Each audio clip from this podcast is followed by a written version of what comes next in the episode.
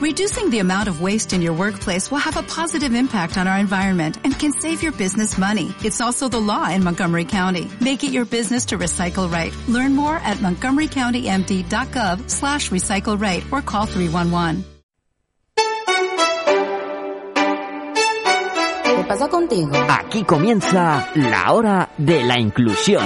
Confederación Cocenfe Navarra. El tercer miércoles de cada mes, de una a dos de la tarde, en Nática FM. La hora de la inclusión.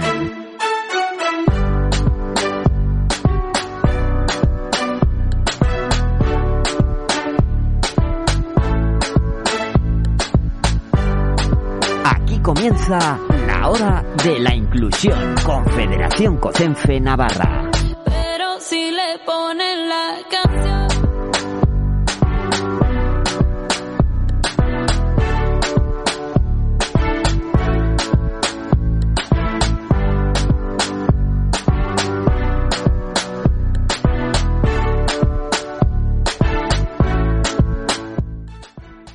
Buenas tardes, bienvenidos a la hora de la inclusión. Eh, este tiempo de conversaciones con entidades de COCENFE Navarra, de la Federación COCENFE Navarra. Y hoy, pues con COCENFE nos acompaña ANCEP, que es la Asociación Navarra de Espina Bífida e Hidrocefalia, que en este mes pone en marcha un conjunto de eventos para acercar un poquito más a la sociedad qué es la espina bífida, qué es la hidrocefalia, y con, bueno, ellos nos lo van a contar con una cantidad de campañas, de actos, de eventos, incluso van a estar en el Parlamento. Pero bueno, esto y mucho, mucho más nos lo van a contar las tres personas que hoy nos acompañan en el estudio de Radio Ática. Son Alfonso Aparicio, vicepresidente de la asociación. Buenos días, Alfonso. Muchas gracias por vuestra invitación a este programa. Nada, bienvenidos. Eh, también nos acompaña Andoni Ciriaco, que es el trabajador social de la de ANFEB. Buenos días, Andoni. Buenas tardes. Hola, buenas tardes. Encantado de estar aquí en el programa. Un placer, Andoni. Y también nos acompaña y va a ser la protagonista de la, de la segunda sección, eh, una, una socia, que es Elena Chavarri. Buenas tardes, Elena. Buenas tardes, Manuel. Gracias por la, por la invitación. Nada, no, gracias a vosotros por acoger con tan buen gusto y, y por con, venir a contarnos cosas que yo creo que son de gran interés para que todo el mundo conozca un poquito más eh, por las discapacidades físicas y orgánicas que son aquellas que representan COCENFE Navarra, ¿no? Eh, si les parece, y así ya les voy adelantando, como siempre vamos a hacer dos secciones. En una primera sección, eh, pues vamos a hablar con Alfonso Aparicio, que como les decía es el vicepresidente de la asociación, y con Andoni Ciriaco, que es el trabajador social, para que nos eh, cuenten qué es la asociación, bueno, y también algunos de los eventos que tienen pensados realizar en, en este día, porque tienen muy cerquita, si no recuerdo mal, el día de la espina bífida. Entonces, bueno, pues que ellos nos vayan contando un poco. Si os parece, eh, Alfonso y Andoni, comienzo con vosotros para que contestéis de una manera eh, indiferente cuando os apetezca, como no os, no os piséis, porque si no lo- los oyentes se van a volver locos. Pero bueno, ¿cómo consideráis o qué diríais? Que yo creo que es la pregunta primera que se puede hacer todo el mundo, ¿no? ¿En qué consiste? Vamos a empezar por, lo por el principio. ¿En qué consiste la espina bífida? Bueno, buenas tardes, Manolo. Eh, yo soy, para, para que los oyentes, yo soy Alfonso Aparicio, que soy el vicepresidente de la Eso, asociación. gracias, Alfonso. Para que sepan quién está hablando. La, la espina bífida es una lesión medular congénita, es decir, es una lesión de la médula que está ya desde el momento de la concepción. O sea, no es algo adquirido porque hay otras personas que tienen lesiones medulares por accidentes o por enfermedades una vez de, en edad adulta o, o- por una causa de la enfermedad en cualquier término de su vida, ¿no? Entonces la lesión medular esta lo que lo que provoca es que no hay una serie de terminaciones nerviosas que llegan a, a ciertas partes del cuerpo y entonces hay muchos grados de lesión de esta lesión medular de espina bífida. Eh, dependiendo de la altura que esté, pues puede ser que haya una limitación de la movilidad eh, grave, que tenga que ir una persona en silla de ruedas y no pueda andar, o que sí pueda andar con ayudas, o que pueda andar normalmente. Y después también lle- suele llevar consigo también eh, un problema de control de esfínteres, porque las terminaciones nerviosas no llegan eh, al 100% ahí. Lo que puedo decir es que, bueno, ahora con los avances técnicos y de la medicina, como se puede ver por ecografía que un niño tiene la espina bífida antes de nacer, eh, se pueden, digamos, hacer un tratamiento. De hecho, hay tratamientos de operaciones intrauterinas, es decir, que se opera al niño antes de nacer, eh, se le cierra la médula y así no se producen infecciones, que es uno de los peligros de la espina bífida, y, después, al cabo de un mes o dos meses, nace.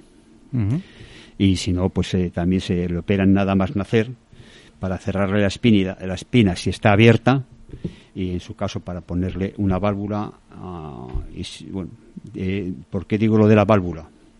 Sí, que porque, interés, porque si no queda, la, queda un poco en duda. Sí. Digo la válvula porque la espina bífida suele ir asociada a la hidrocefalia. Es decir, la hidrocefalia es cuando en el cerebro no sale el líquido cefalorraquídeo. Eh, aquí está Elena, que es, que, es, que es enfermera, y si digo alguna incorrección, me, ella me va a corregir, ¿no? Pero bueno, está ahí el, líquido cefalorraquídeo, si no sale, pues se hincha y produce una lesión cerebral. Entonces, para eso se pone una válvula que es, pues, una válvula, como su nombre indica, con un tubo que baja hacia abajo por dentro del cuerpo y que elimina el líquido cefalorraquídeo. Y entonces por eso muchas eh, somos una asociación de espina bífida e hidrocefalia, porque pues eh, la mayor parte de nuestro de, los afectados eh, suele tener acompañada de hidrocefalia. Y después la hidrocefalia es también otra, digamos, eh, lesión que se produce en otras personas que no tienen espina bífida y que están, están también dentro de la asociación.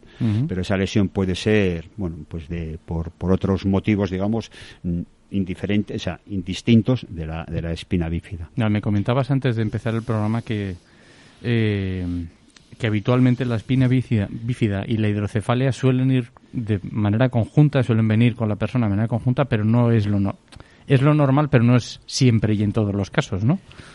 Es en la mayoría de los casos. En la mayoría de los casos. Hay espinas bífidas eh, ocultas que una persona no sabe que la tiene y que no tiene hidrocefalia. Eh, eh, de hecho, hay gente que le detectan la espina bífida de mayor y no ha tenido tampoco, no ha tenido ni los problemas que he dicho de, movilidad ni de control de esfínteres, nunca los ha tenido, pero sí tiene esa lesión. Que es bueno detectarla porque si la tiene, pues eh, digamos que si se tira en paracaídas, pues puede tener una lesión eh, mayor o si hace determinados ejercicios, pues esa, esa espina bífida oculta puede darle problemas. Pero generalmente esas, las espinas bífidas, bueno, no todas las espinas bífidas ocultas, pero algunas espinas bífidas ocultas no producen, no tienen ninguna patología ni, ni tienen ningún problema para la persona que los tiene. ¿Algún apunte que quieras hacer, Andoni, sobre lo que ha eh, dicho Alfonso? sí, lo que quería simplemente un matiz que lo que ha dicho eh, es totalmente cierto y lo que se suele llamar es enfermedades afines. Eh, se suele llamar la asociación Asociación Navarra de, de, Espina Bífida Hidrocefalia y a partir del 2005 se dejó espacio para que se puedan asociar a la asociación personas de enfermedades afines, que es lo que Alfonso ha... O sea, que son las ocultas. Que son las ocultas, eso, que tiene que ver todo con el tema de la médula. Vale, y esto de las ocultas que a mí me llamó mucho la atención, eh, son ocultas porque entiendo que no aparecen en el momento previsto, que es el momento del nacimiento o en el momento de la gestación o en los primeros años de, vida de una persona y pueden aparecer a lo largo de la vida de una persona con edad joven, con eh, en edad adulta, en tercera edad. Eh, ¿En qué momento pueden aparecer y por qué eh, aparecen? Eh, tú, Elena, me corriges si digo algo equivocado, que es la especialista, es la enfermera nuestra, pero no, esa, la, la espina bífida siempre está. Es, no es que surjan en un momento determinado, sino que está y que da la cara, por decirlo de alguna manera, da la cara, ¿no? La espina bífida está ahí. Y entonces eh, lo que pasa es que se detecta cuando a una persona igual le hacen una, una radiografía porque tiene dolores o lo que sea, pues se la detectan. Y entonces puede ser que diga, pues tienes un dolor porque tienes una espina bífida oculta y nunca se ha enterado y tiene 45 años la persona, 50, ¿no? Entonces puede ser por eso. Pero la espina bífida la ha tenido desde, que, desde antes de nacer. Desde antes de nacer, desde, desde su concepción. Es un tema de identificación o de diagnóstico más que de tener o no tener, sí, Sí, así no aparece después. Vale, y, claro, estamos hablando de personas con espina bífida y con personas con hidrocefalia. ¿Cuántas personas, sabéis cuántas personas hay en Navarra? Bueno, yo creo que, el que tiene que contestar, el que lleva el cuenteo de todo y está la puerta del hospital de todo esto está la puerta de los que están en la asociación es Andoni y él te puede contestar directamente vale me toca por alusiones eh, personas que haya eh, con espina bífida o hidrocefalia en Navarra contado en, en el Instituto de Estadística de Navarra pregunta que hacemos todos los años suele ser dicen que hay alrededor de unas 200 personas eh, otra cosa es cuántas personas estén o no en la asociación. Eh, Perdona, ah, Andoni, dices 200 personas que hay en este momento en Navarra diagnosticadas con espinelicidad. Exactamente, 200 personas. Eh, lo único que, como se podrá entender, hay muchas personas que cualquiera de las enfermedades, cuando si uno se hace eh, miembro socio de la asociación, estás diciendo a ti y al resto de la sociedad públicamente que tienes esa enfermedad crónica. Y claro, esto es un tema delicado porque no muchas personas mm, lo quieren mm, dar a conocer y pues eh, pues claro, lo que ocurre es que no son las 200 personas las que están en la asociación, sino que hay unas cuantas menos. Eh, estamos alrededor de, alrededor de 60 personas en la asociación.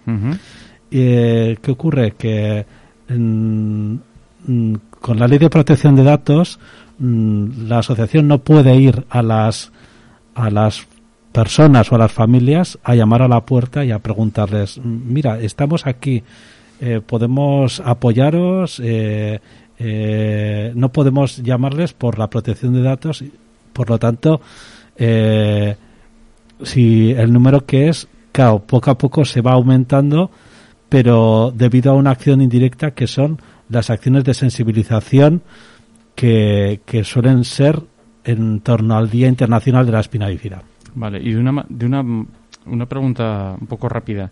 ¿Estáis notando que en el número de personas eh, que tienen espina bífida va incrementándose, va disminuyendo, porque me gustaría hablar también del tema de la prevención y no sé cuál es la respuesta a esto, si va aumentando, si va decreciendo el número de personas. Bueno, no sé quién quiere contestar de los dos. Bueno, yo una cosa, añadiendo a lo que ha dicho Andoni, que lo ha expresado muy bien, eh, para nosotros es muy importante estar hoy aquí, que nos den un espacio público en las ondas para, para hablar de nuestra asociación. ¿Por qué?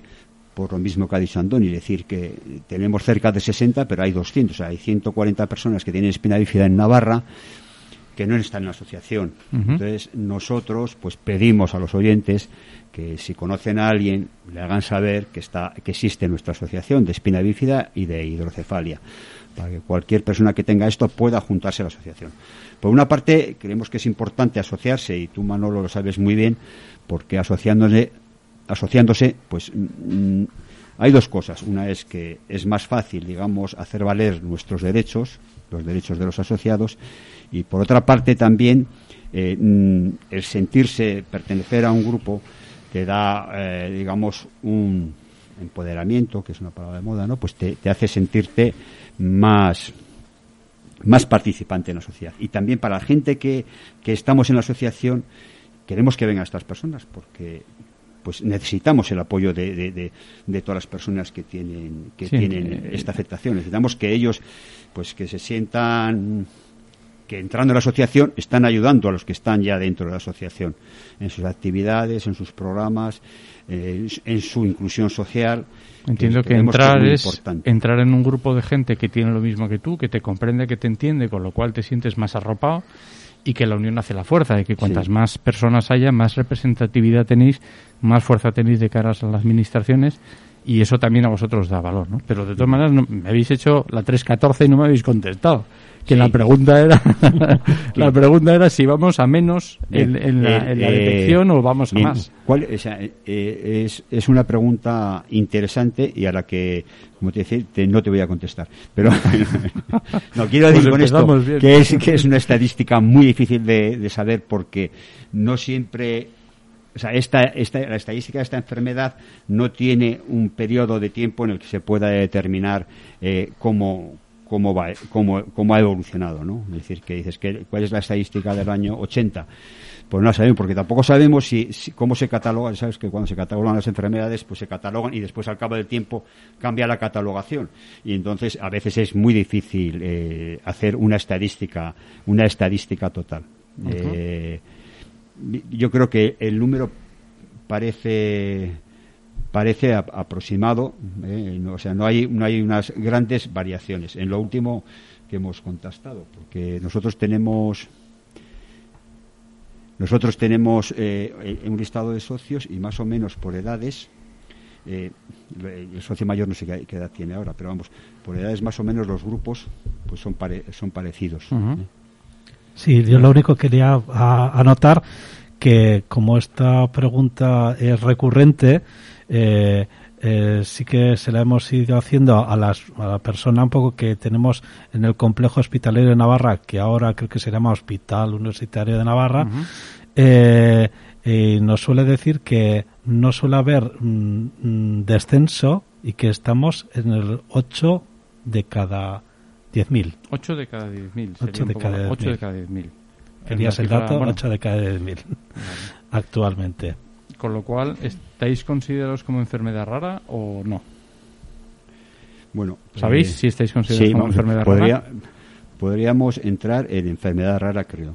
Eso depende de que hagamos porque es una cuestión de número, creo que es un ratio de 5 por cada X mil, ¿no? Tendríamos que tener algún certificado de que entramos en, esa enfermedad por ser menos esto, de Esta era una curiosidad. ¿eh? hay, más, hay, más, temas. Si os parece, avanzamos un poco más sí. para que tratemos, bueno, que todo lo que es prevención. Yo no sé si esto es una enfermedad que es prevenible o no, o qué papel consideráis que puede tener hay, dos cosas, es decir, eh, hay estudios que dicen que el ácido fólico es importante para la prevención y es así pero también el ácido fólico es importante para la prevención de esto y de otras cosas. Tomarlo para las madres. ¿Eh? Estamos hablando, las madres. las madres, sí. Generalmente a los padres. Todavía no.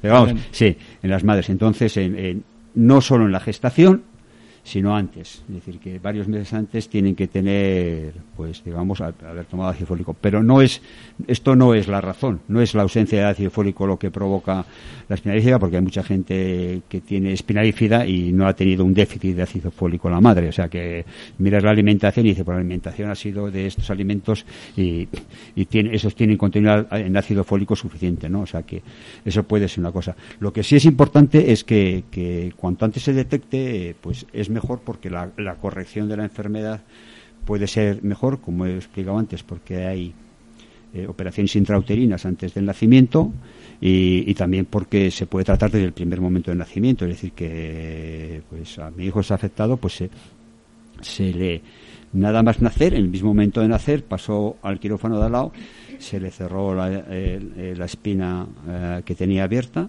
y se le puso una válvula. Es decir, que en, la primera hora de, de, nacer, ¿no? Entonces eso es importante porque evita enfermedades, evita, evita digamos, eh, sí, enfermedades sobre todo, eh, ¿cómo se llama esto? la, evolución, ¿no? Neurológicas.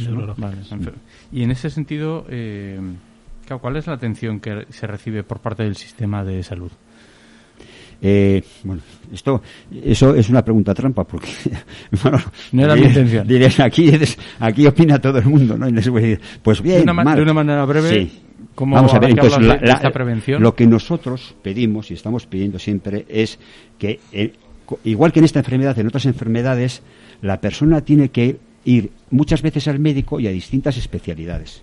Esto provoca un problema. Provoca el problema de que si tiene que ir a neurología, y dentro de tres días a urología y después a neuropediatría y después a, traumatología y a ortopedia, pues al final igual, eh, sobre todo en los primeros años, pues las consultas son tantas que si no lo coordinas, está en el hospital la persona afectada, pues la mitad de su vida, ¿no? Entonces, claro, una persona que está escolarizada y de repente hay tres días al mes eh, o cuatro días al mes que va al hospital porque le tienen que hacer pruebas y además suelen ser pues, tardar toda la mañana, pues, eh, pues, pues lógicamente es algo que va en contra de sus estudios, en contra de la conciliación familiar y, entonces lo que estamos pidiendo es que haya un centro de coordinación.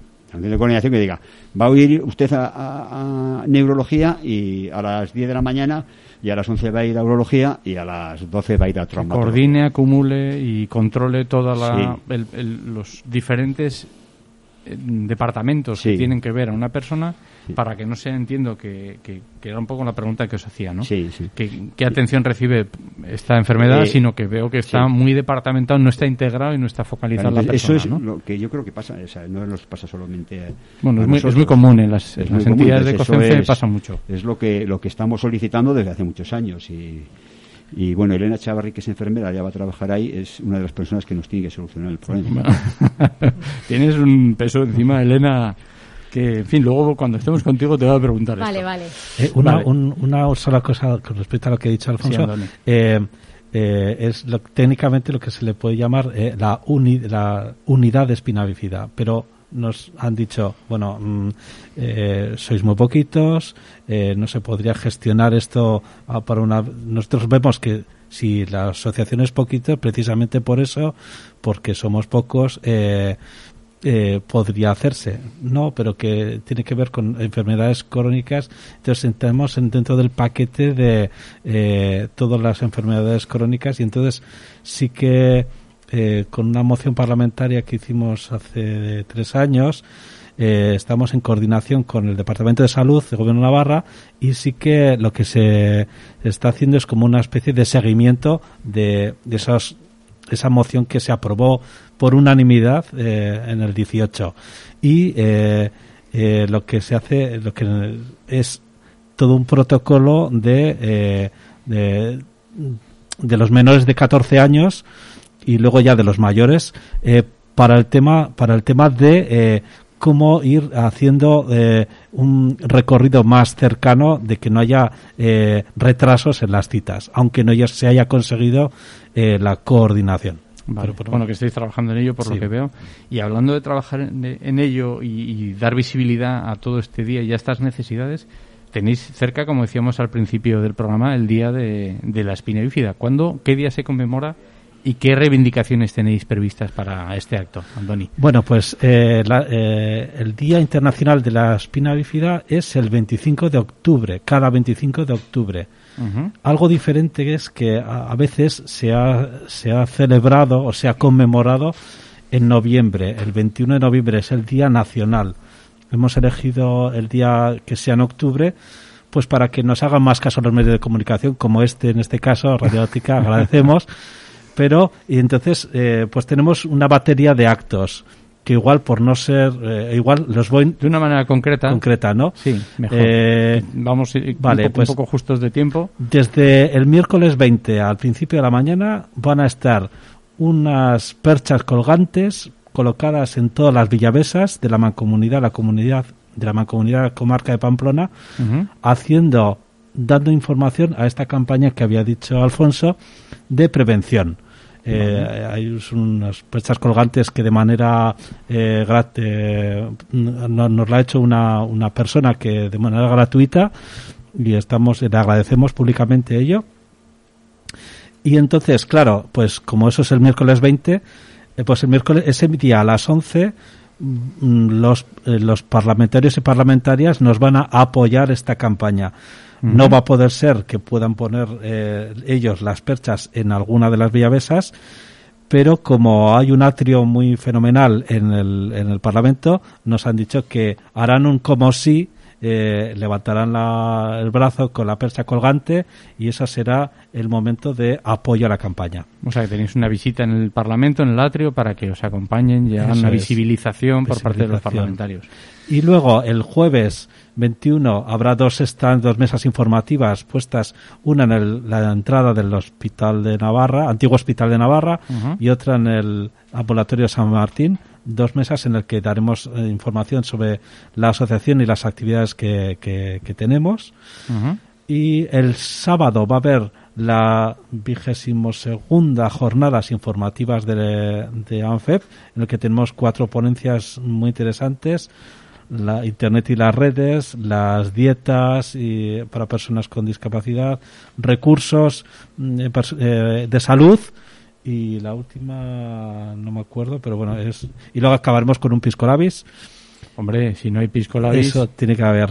No, esto no Hay es... que hacer asociación y... Esto no es, real, esto no es real, ¿no? Claro. Con Y lo cual, haciendo un poco resumen, tenéis 20, 21... 22, 22. 23 y luego el último día eh, va a ser una que se va a iluminar el Parlamento de Navarra y el Ayuntamiento de Pamplona de color amarillo como de color distintivo de la espina bífida Vale, que se, se supo que será el día 25 por la tarde-noche. por la tarde-noche. que es eh, como los últimos actos de los que tenéis como para clausurar esta casi una semana de, Casi una semana. sí, de, sí. de eventos, ¿no? Así es.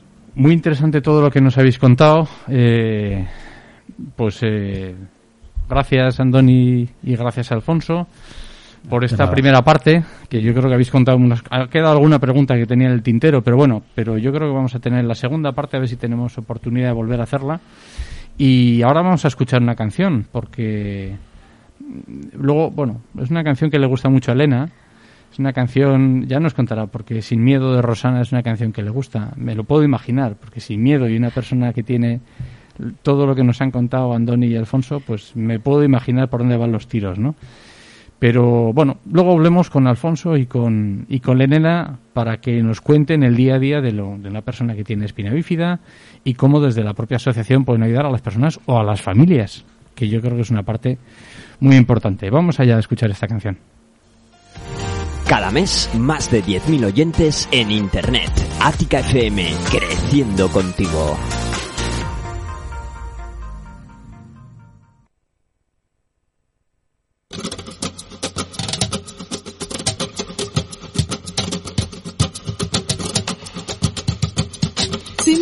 Sientes que la suerte está contigo, jugando con los duendes, abrigándote el camino, haciendo a cada paso lo mejor de lo vivido, mejor vivir sin miedo, sin miedo, lo malo se nos va volviendo bueno, las calles se confunden con el cielo y nos hacemos aves sobrevolando el suelo así sin miedo. Si quieres las estrellas vuelco el cielo. No hay sueños imposibles ni tan lejos. Si somos como niños, sin miedo a la locura, sin miedo a sonreír, sin miedo sientes que la suerte está contigo, jugando con los duendes, abrigándote el camino paso lo mejor de lo vivido, mejor vivir sin miedo, sin miedo. Las olas se acarician con el fuego, si alzamos bien las yemas de los dedos, podemos de puntillas tocar el universo así sin miedo. Las manos se nos llenan de deseos que no son imposibles ni están lejos. Si somos como niños, sin miedo a la ternura, sin miedo a ser feliz, sin miedo sientes que la suerte está contigo, jugando con los duendes, abrigándote el camino, haciendo cada paso lo mejor de lo vivido, mejor vivir sin miedo. Lo malo se nos va volviendo bueno. Si quieres las estrellas, vuelco al cielo. Sin miedo a la locura, sin miedo a sonreír, sin miedo sientes que la suerte está contigo. Jugando con los duendes, abrigándote el camino. Haciendo cada paso lo mejor de lo vivido. Mejor vivir sin miedo. Sí, sin miedo sientes que la suerte está contigo, jugando con los duendes, abrigándote el camino, haciendo a cada paso lo mejor de lo vivido, mejor vivir sin miedo, sin miedo, sin miedo sientes que la suerte está contigo, jugando con los duendes, abrigándote el camino, haciendo a cada paso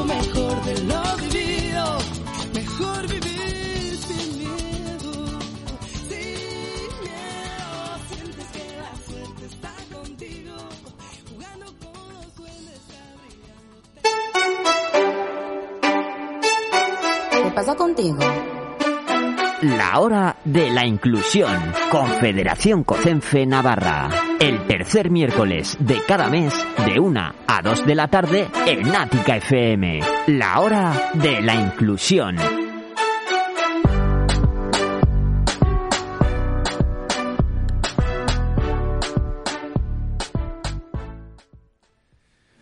Pues aquí estamos otra vez de nuevo. Eh, y esta vez, bueno, empezamos esta segunda parte con sumando a la charla a Elena Chavarri, una charla que la verdad es que a mí me está gustando mucho porque están saliendo muchas cosas que pensaba que conocía, pero de verdad que desconocía. Después de unos cuantos años implicado en, en Cocenfe, he tenido mucha relación con Alfonso, con, con Andoni, con, bueno, con, mucha gente, ¿no?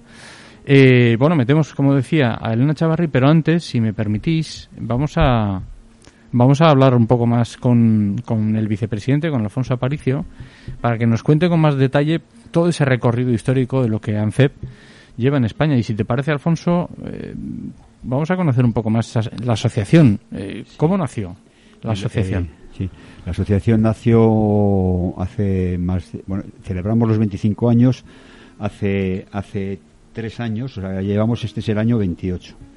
Y nació porque una serie de padres pues pocos, que tenían hijos con espina bífida, eh, pues decidieron asociarse porque tenían los mismos problemas, tenía, querían, bueno, intercambiar opiniones entre sí, ayudarse, etcétera, ¿no? Entonces nació de esa manera.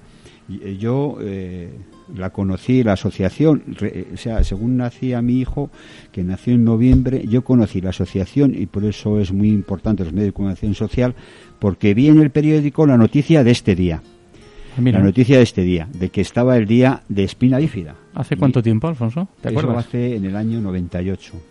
Entonces hace ya 24 años. Pero la asociación lleva muy poco tiempo. Lo quiero decir porque estos programas que hacéis eh, en, la radio son importantes porque hay gente que igual que igual tiene el problema, que igual tiene la afección de, esto, conoce a alguien y, y, de esta manera puede, puede podemos llegar a él, ¿no? Sí, bueno, es, es el parte del servicio de lo que COCENFE en su día decidió que esto era bueno para las entidades y por eso bueno llegamos a este acuerdo con Nática y al que le damos las gracias porque aquí podéis contar lo que queráis, ¿no? Bien, aquí lo que sea. Pues sí, entonces decir que estos son, estas cosas son importantes. La asociación nació en principio así, primero en un local alquilado pequeñito en, eh, en Ermitagaña, después pasamos a un local más grande, después fuimos a Berriozar, tal, y ahora estamos en Pamplona, en, el límite con Parañain, en la calle Remiro Goñi, al lado de la avenida de Pamplona y del Hospital de Navarra, ¿no? ¿Y qué, servicios son los que actualmente ofrecéis a las personas y a las familias? entonces, eh, eh, dentro de la asociación se ofrecen una serie de servicios. Que son directamente relacionados con la, con la, con la espina bífida, que son eh, la fisioterapia, eh, que es también la atención psicológica. después hay una serie de programas de ocio y tiempo libre, hay programas, digamos, de equinoterapia, que es una terapia hay programas de, musicoterapia, bueno, hay programas distintos, programas de tiempo libre, y después hacemos eh, actos, digamos, de, de, socialización en el que nos juntamos todos los socios y vamos bueno, todos los socios que quieren, quiero decir, y vamos de excursión a un sitio, vamos a visitar algo o hacemos alguna celebración y esto, bueno, estas acciones de socialización quizás son una de las cosas más importantes porque muchas veces la discapacidad impide una sociabilización al 100% y cualquier acto que se organice en este sentido es bueno para las personas con la discapacidad. Sí, los encuentros entre los encuentros entre iguales que siempre se han llamado, que yo creo que es lo que a todas las personas que tenemos una enfermedad crónica nos ayuda mucho conocer que no estamos solos, que no somos los únicos, que hay más gente que pasa exactamente lo mismo, ¿no? Mm. Eh, bueno, me, hablabas de, de, lo que ofrecéis, pero ¿cuál es el recorrido que tiene una persona eh, que tiene espina dentro de la asociación?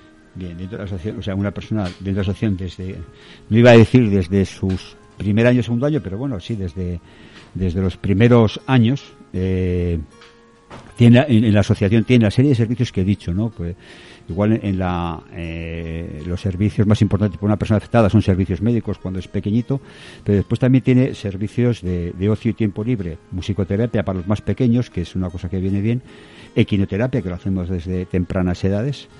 Eh, y después igual más adelante pues servicios de fisioterapia y después también hacemos actividades con los más pequeños, eh, digamos, pues o, con más pequeños o con, o con los adolescentes de, de, talleres que hacemos en la misma asociación, eh, pues talleres de ya sea de papiroflexia, talleres de pintar, talleres de distinto tipo, ¿no? Entonces, y también hacemos acciones solidarias porque, bueno, pues en Navidad ahora solemos hacer, eh, digamos, una serie de de objetos que llevamos después a, la parte infantil del Hospital de Navarra, donde montamos o adornamos, digamos, la, eh, una, una, sección de la, una sección de infantil del, Hospital de Navarra y hacemos allí, pues, eh, bueno, estamos con los chavales. Entiendo, entiendo por lo que cuentas, Alfonso, que en función de la edad vais adaptando eh, las necesidades o las terapias que se aplican a cada una de las personas por necesidad y por edad, ¿no? Sí, porque pueden colaborar unos más que otros. Es decir, que hay gente que hay, pues los más pequeños pueden colaborar. Por ejemplo, hay en alguna fiesta que hicimos también con con, la, con Capa, pues hacía talleres de de esto de, pintar caras. Eh, sí, pinta caras. Pinta caras. Pintar, caras. Entonces eso lo hacen los socios igual más mayores, pues hacen hacen eso, ¿no? ¿Tenéis algún tenéis algún límite de edad? No, no, no, no hay límite, ningún límite de, edad. no. Eh, eh, cuando dice lo de límite de edad, eh, o sea, nosotros no tenemos límite de edad. Hay otras asociaciones que, por la complejidad de la, de la, como tú dices, claro, y tú lo conoces, por la complejidad, pues dice, pues es un daño que, que hasta los, digamos, 18 años están aquí, pero a partir de los 18 años están en otra asociación, o al revés, no dicen, no, aquí es a partir de que tienen la mayoría de edad, pueden entrar, etcétera, ¿no? Sí, pero la nuestra no son pequeñitos, como habéis dicho ya antes, y las que son ocultas, si alguien viene con, pues, con 50, 60 años, porque le ha parecido, la atención es exactamente igual. Perfectamente, sí. Vale, esto es una cosa que yo creo es muy interesante, porque entiendo y es una cosa que para mí siempre he destacado y me vais a permitir que mencione a Carmen, a la presidenta de FEBI, eh, a Carmen Gil, a quien le tengo mucho cariño, vuestra presidenta de la Federación Nacional de Espina Bífida. Eh, claro, estáis haciendo programas de calidad, ¿no? Y estáis llevando el tema de la calidad a unos niveles eh, realmente altos. ¿Qué estáis haciendo? ¿Se estáis certificando? nosotros emprendimos el camino de la calidad hace ya años, ¿no? Entonces, bueno, hemos sufrido bueno, sufrido quiere decir que hemos ido hacia arriba y hacia abajo, pero estamos ahora en una línea ascendente en calidad. Creemos que, que no solo una asociación como la nuestra, sino cualquier asociación, empresa, lo que sea, es importante que tenga calidad porque eso te hace mejorar, ¿no? Mejorar y, dar un mejor servicio al afectado, eh, que funcione mejor la asociación, que sea, que tenga un futuro, que tenga una sostenibilidad, ¿no? Entonces, nosotros ahora estamos nosotros y las asociaciones de, de espina bífida de toda España y la Federación Nacional estamos con la Fundación Develop eh, desarrollando programas de calidad. La Fundación Develop tiene, pues si conocéis el sistema de FQM, pues algo parecido al sistema de FQM en el que hay una serie de niveles. Nosotros estamos ahora, hemos conseguido ya pasar al nivel 1. El año que viene eh, lucharemos por llegar al nivel 2, que se llama nivel 1 estrella, y nivel 2 estrellas, 3 estrellas, 4 estrellas y 5 estrellas independientemente del nivel que estemos, a nosotros esto nos sirve para, para ir mejorando, viendo los defectos que tenemos, ir mejorando y también organizar la asociación de una manera de mayor calidad y mejor, ¿no? con una serie de procesos que hacen que, no vayamos dando bandazos para un lado o para otro, sino que sepamos en qué línea vamos y cómo tenemos que mejorar en esas líneas. ¿no? En esto que dices del concepto de, de, ir dando bandazos y no, la mayoría de las entidades que han pasado por estos micrófonos en la hora de la inclusión, eh, bueno, siempre están poniendo encima de la mesa que muchas veces los bandazos a veces también vienen acompañados por la falta de sostenibilidad financiera por parte de las eh, de las administraciones. Yo no sé, bueno, administraciones y la sociedad, porque también está el mecenazgo pues social. ¿no? Yo no aprovecha que tienes aquí un micrófono pues abierto para contar algo en ese sentido. ¿Cómo problema, de financiación? el problema de las asociaciones es la, su sostenibilidad económica es uno de los grandes problemas. Nosotros somos una asociación pequeña, es decir, que nuestros socios aportan una cantidad pequeña nuestros 60 socios aproximadamente, ¿no?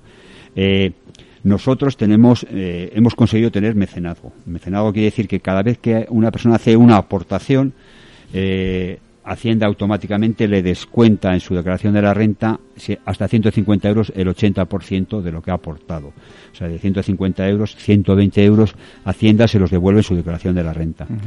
Esto queremos promocionarlo y que la gente lo conozca porque esto eh, para ellos puede ser, en realidad si das 150 euros solamente estás dando 30 o si das 100 euros solamente estás dando 20. te está costando 30, no 150. No 150 y, a nosotros, sin embargo, nos repercute en 150. El mecenazgo es bueno para nosotros, para nuestra asociación en ese sentido, ¿no? Y esto es un punto positivo que tenemos. Y como has dicho, eh, la sostenibilidad es difícil porque tú lo conoces mejor y todas las asociaciones que habrán venido porque habrán dicho lo mismo. Es decir, sí, te pueden dar a veces una subvención que generalmente no están programadas en que las ingreses en el mismo mes, sino que un año la puedes ingresar en agosto y otro año la puedes ingresar en noviembre.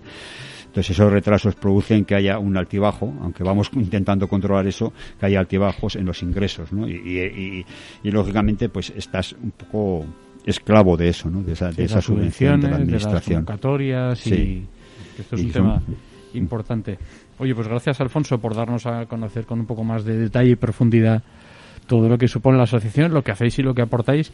Y si te parece, eh, y si le parece bien a Elena, Muy bien. Eh, vamos contigo y lo primero que me gustaría contarte, preguntarte, eh, sin miedo, Rosana, cuéntame.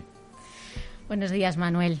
Buenos días, Elena. Pues Sin Miedo, Rosana, bueno, Sin Miedo creo que es una canción, creo no, estoy segura que es una canción que me define, de principio a fin. Eh, yo soy me considero y así me conocen como una persona muy positiva, muy alegre. Y de esta canción eh, creo que me describe de principio a fin. Hay una frase en concreto que dice que no hay sueños imposibles ni tan lejos. Yo soy una persona que ni tengo límites, ni, ni conozco de los miedos, ni de los límites, ni, ni, de, ni de los impedimentos. Entonces, me siento muy identificada con esa canción, me siento muy identificada con Rosana también por, ese, por esa actitud de vida, ¿no? De, de, alegre y positiva. Y, os agradezco que la habéis puesto aquí antes de mi entrevista para darme ese empujón. Tú pediste y nosotros solo podemos obedecer. Esto es una cosa que hay que dejar clara. Eso. A mí es una cosa eh, que, que me llama la atención porque bueno, tú lo decías, ¿no? ¿no? hay límites y a veces parece que las personas con una enfermedad crónica tenemos que estar limitados a hacer algo. Eh, sin embargo, y me gustaría que me contaras las dos partes, eh, sin sonrojarte, que nos conocemos. Eh, claro, tienes espina bífida, hidrocefalia, enfermedades afines, que ahora me vas a contar, pero a la vez estás estudiando enfermería, eres trabajadora social.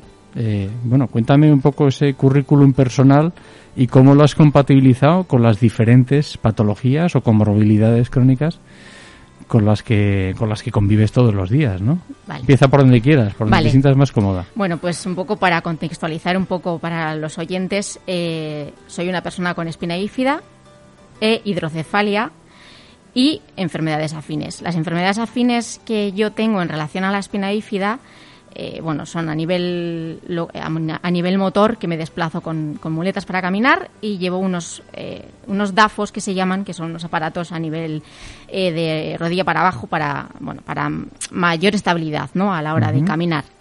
Y además, con la, como ha explicado antes muy bien Alfonso, la lesión de la espina bífida a nivel de nervios, yo tengo afectada también la, la vejiga, entonces utilizo, bueno, de una vejiga neurógena que se llama, y bueno, me tengo que sondar para, para vaciar la vejiga, ¿no?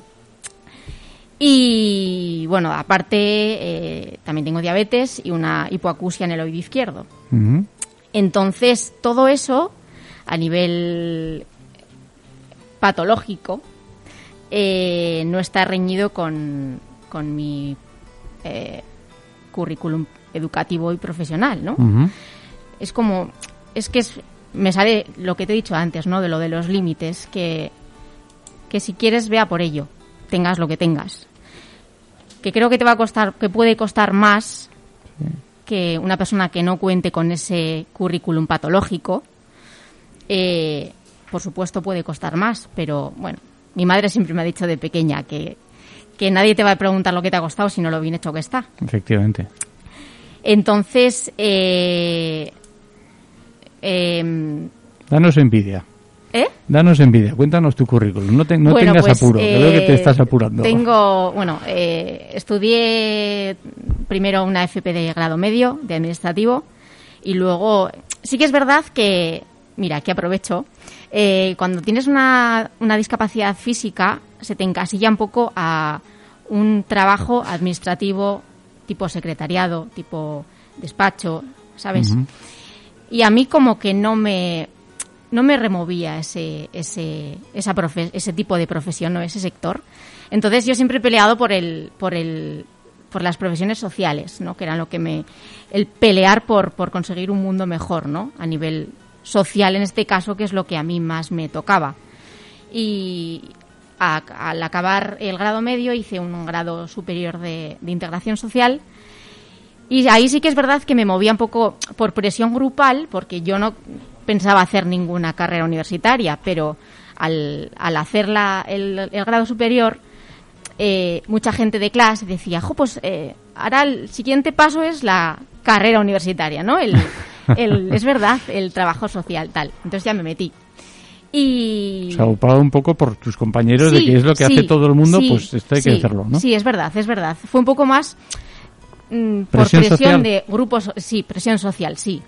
Entonces, eh, y ya bueno, pasan los años, tal, y como al tener una, en mi caso, varias enfermedades crónicas, eh, me he crecido en el ámbito sanitario, en un hospital, pues, o como digo yo, o lo aborreces o lo amas. Y yo, pues, lo amo, me encanta. O sea, veo un uniforme verde de quirófano y se me hacen los ojos chiribitas. Tanto es así, Es verdad, ¿eh? tanto es así, Tanto es así que estoy terminando de estudiar enfermería. como para aborrecerlo, ¿no? Entonces, claro, no, no, es verdad, es verdad, ¿eh? Siempre, es, y es que mucha gente me dice, jo, pues si no te, no te acaba cansando y tal, no sé qué, Digo, que no, que no. Si llevo seis meses sin que me cojan una vía periférica y tengo ganas ya, o sea, fíjate hasta qué punto ya de, masa, de sadomasoquismo. Te iba a decir, a mí me suena a masoquismo. Yo llevo seis meses sin novia y estoy feliz. No tengo ninguna prisa. Sí, entonces, no sé, me gusta mucho, me gusta mucho. Entonces, eh, es verdad, es verdad. Y después de todo este recorrido, creo que te cuesta lo que te cueste, tienes que acabar haciendo lo que te gusta. Lo que te gusta, lo que te remueva, lo que te... eh, sí, lo que te guste. Ujú. Sí, que yo creo que es una cosa Sí, que, sí. que hay que hacer, ¿no? sí. Porque Por eso es como, y vuelvo a la canción de Rosana, que, que, que no hay límites para hacer lo que te guste. Yo, yo te iba a preguntar cómo se vive con una enfermedad crónica compatibilizando los estudios con la patología, pero yo creo que me lo estás diciendo. En el fondo es vivir con una enfermedad crónica, es hacer tu propia vida con tus ilusiones, Sí. con tus emociones y con las metas que tú te quieres marcar. Sí. No hay diferencia entre Sí. una persona y otra. Casi es más cómo te ven que cómo te ves. Exactamente, No sé exactamente. si estás de acuerdo. Es una reflexión personal mía que llevo muchos años también. Pasa como a ti. Llevamos sí. desde la infancia arrastrando una enfermedad y al final convives con ella desde pequeño Sí. y es que o te adaptas o Sí, te adaptas, que se suele decir sí. así, ¿no? Pues mira, ayer viendo un poco las, las preguntas, cuando leía esta de cómo convives con una enfermedad crónica, en mi caso con varias, eh, pensaba, es que no, y le he dicho antes, a, le comentaba antes a Andoni fuera de antena, que no sé vivir de otra manera. ¿Sabes? Claro. Mi vida, o sea, yo he nacido luchando y seguiré luchando el resto de mi vida. Desde que me acuesto, desde que me levanto por la mañana hasta que me acuesto por la noche. Entonces, em, mi vida, como cualquier otra persona con una enfermedad crónica o varias, eh, es luchar. Es luchar y pelear. Y pelear. Bueno, es que la- no hay más. co- Como la Que de es- mucha gente. es Exactamente. Sí que es verdad que cuesta un poquito más, por supuesto, pero lo acabas haciendo. Y hablando de acabar haciendo, eh, de- bueno, habéis hablado que esto, cuando uno entra en la asociación suele entrar de muy pequeño. Yo no sé si tú te acuerdas cómo conociste a la asociación o en qué momento eres consciente de que estás en esa asociación o desde cuándo llevas, porque supongo que sería desde muy pequeñita, ¿no? Sí, sí. Mira, yo conocí la asociación eh, porque, bueno, yo vivo en un pueblito de, de al lado de, de Pamplona y en mi pueblo había una persona también con, con espina bífida Y claro, eh, yo tengo 36 años y hace 36 años pues eh, no era ni una mínima parte conocida la espina bífida como lo puede ser ahora, ¿no? Entonces me acuerdo que, bueno, esto porque me han contado a mis padres, eh, que lo hablaron mis padres con los padres de esta persona y, ay, pues mira, pues hay una asociación en Navarra que trabaja con las personas con espina bífida y demás, tal. Y claro, al final cuando eh, eres padre de una persona con una enfermedad que no se conoce, eh, estás muy perdido, entonces eh, buscas un poco, ¿no? lo que has dicho antes de tratar con iguales, ¿no? un poco de acompañamiento, de ayuda, de, comprensión, de, acogerte en ese, en ese, en esa pérdida, ¿no? En ese momento. Entonces ahí ya pues, fue cuando cuando entramos y pero yo, esto es lo que me han contado, ¿eh? Yo no tengo contado. Claro, yo no tengo el recuerdo así. ¿Y tú en, tú en qué momento o cómo te has sentido, eh, en qué te ha ayudado ser de la asociación desde que tienes ya más uso de razón, no? Pues mira, al final es un poco eh, lo que hablamos antes del, del, estar entre iguales, ¿no? Que, porque, por ejemplo, el, el, hacerte socio de una, de una asociación, eh, para empezar, es el que no te sientes solo, que hay más personas como tú, que y luego, en relación a esto, lo que te puede, los servicios, por ejemplo, que aporta una, una asociación, ¿no? Eh, que te dan un abanico de posibilidades eh, en la palma de la mano. Entonces, eh, tienes como un eh, un punto de unión entre todas las personas eh, que te abren, que te ofertan una serie de servicios que te que vienen muy bien, que, que facilitan mucho la, la, vida de las personas con, con esta patología en común y que al final es una ayuda. Claro, evidentemente. Oye, y, y con todo este tiempo de pandemia, de COVID, esta situación tan delicada de encierro, enclaustramiento y demás. ¿Cómo has vivido tú o si conoces otras personas también de la asociación, cómo han vivido en esto en este periodo porque es especialmente duro para personas, bueno, que tenemos una patología crónica y que incluso se convierte en una discapacidad. Hmm. ¿Cómo habéis eh, cómo habéis vivido en este en este tiempo tan complejo? Pues mira, la situación de la pandemia en las personas con discapacidad a nivel general eh, aquí en Navarra eh, ha repercutido muy negativamente. Eh, porque al final lo que interfiere en un, todo lo que influye en un, en un confinamiento, ¿no? El, el no tener eh, el acceso a los servicios, estaban acostumbrados y demás. Y en mi caso en particular, pues todo esto sumado, eh, bueno, yo la verdad que sí que en este caso tengo que agradecer a la Facultad de Ciencias de la Salud los trabajos que nos mandaban porque al final eh, era una manera de seguir haciendo cosas, ¿sabes? El, o sea, sí que, por ejemplo, yo eh, me programaba un horario durante el día, muy constante en hacerlo, en seguirlo al pie de la letra todos los días, lo mismo. Y sí que es verdad que el tener esos, esos objetivos a corto medio plazo para entregar esos trabajos y demás era una manera de, de, seguir estando activa, aún, aún estando dentro de casa. ¿no? Bueno, yo entiendo que la, que eres muy tenaz, que eres muy constante y que eso también en el fondo te, ha ayudado como creo que ha ayudado mucha gente, ¿no? Claro. Em, bueno, para ir terminando, porque no nos queda mucho tiempo, eh, ¿cómo animarías a, a, las personas que nos puedan estar escuchando y a sus familiares, porque yo creo que son dos, las dos partes, no tenemos que olvidarnos nunca de los familiares, que puedan tener esta información o esta enfermedad y que no tengan la información? eh, y que no, evidentemente no forman parte de la asociación, ¿cómo les animarías a, formar parte? ¿no? ¿Qué les dirías para animarles? Pues creo que es un poco lo que he dicho antes, ¿no? De que para empezar eh, no te sientes solo. Porque eh, no estoy segura lo que hemos hablado antes de si la espina bífida está considerada como una enfermedad rara, pero al final no es aún ponte que no esté. Entonces, eh, no hay mucha, muchas personas en Navarra que la, que la, con la que convivan, ¿no? Entonces es una manera de no sentirte solo o sola. Eso para empezar. Eh, creas grupo, creas eh, eh, iguales, estás entre iguales, perteneces a, o sea, formas parte de, de diferentes actividades que, que se realizan. Tienes un abanico de servicios que ofertan Entonces, al final, creo que solamente con solo, con solo eso ya es eh, una puerta que se te abre para, para, para arroparte y no sentirte solo. Entiendo que esto, sumado a la información y lo que antes nos contaba Antonio, lo que vais a hacer de cara al día de la espina bífida, la información que se recibe, los distintos formatos, todo esto suma. ¿Y cómo, cómo os pueden encontrar o cómo pueden contactar con vosotros? Porque al final es la clave, porque está muy bien lo que contemos, pero si no hay una manera de contactar con vosotros, no hay pues, manera de hacer nada. Pues mira, te voy a dar la dirección exacta porque hace relativamente poco eh, nos hemos cambiado de ubicación y estamos en la calle Remiro de Goñi, número 4, bajo izquierda, en Echabacoiz, norte. Em, ¿Tenéis web? ¿Tenéis un teléfono? Sí. Eh, eh, si quieres, Andoni, tú que igual lo tienes más fresco y que trabajas más en esto. es verdad. Mira, el teléfono hay dos. El, fijo de la sede 948-077401. El móvil 664-636-839. Correo electrónico anpheb arroba anpheb.es.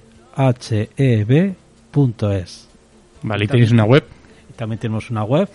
Simplemente en el buscador Google poner eso, ANPHEB, y aparece. Que suena en y si no suena... Eh, Alfonso, si tenemos 10 segundos. Bien, entonces es, importante. Si alguien quiere contactar, si entra en internet y pone espina bífida Navarra, les dará lo primero, ANFEB.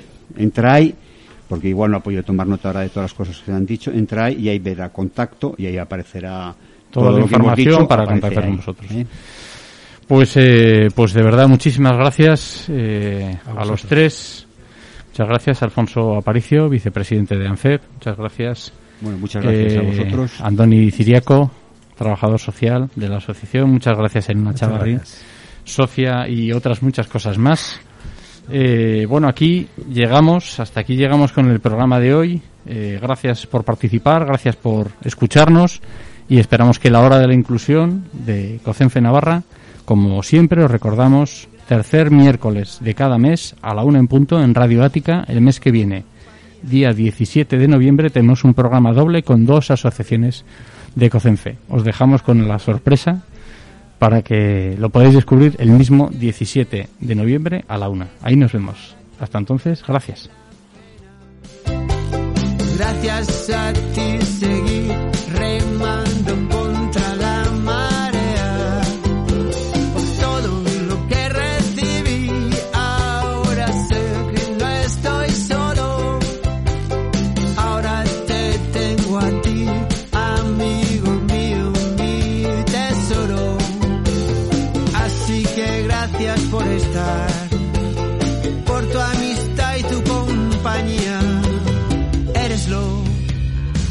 mejor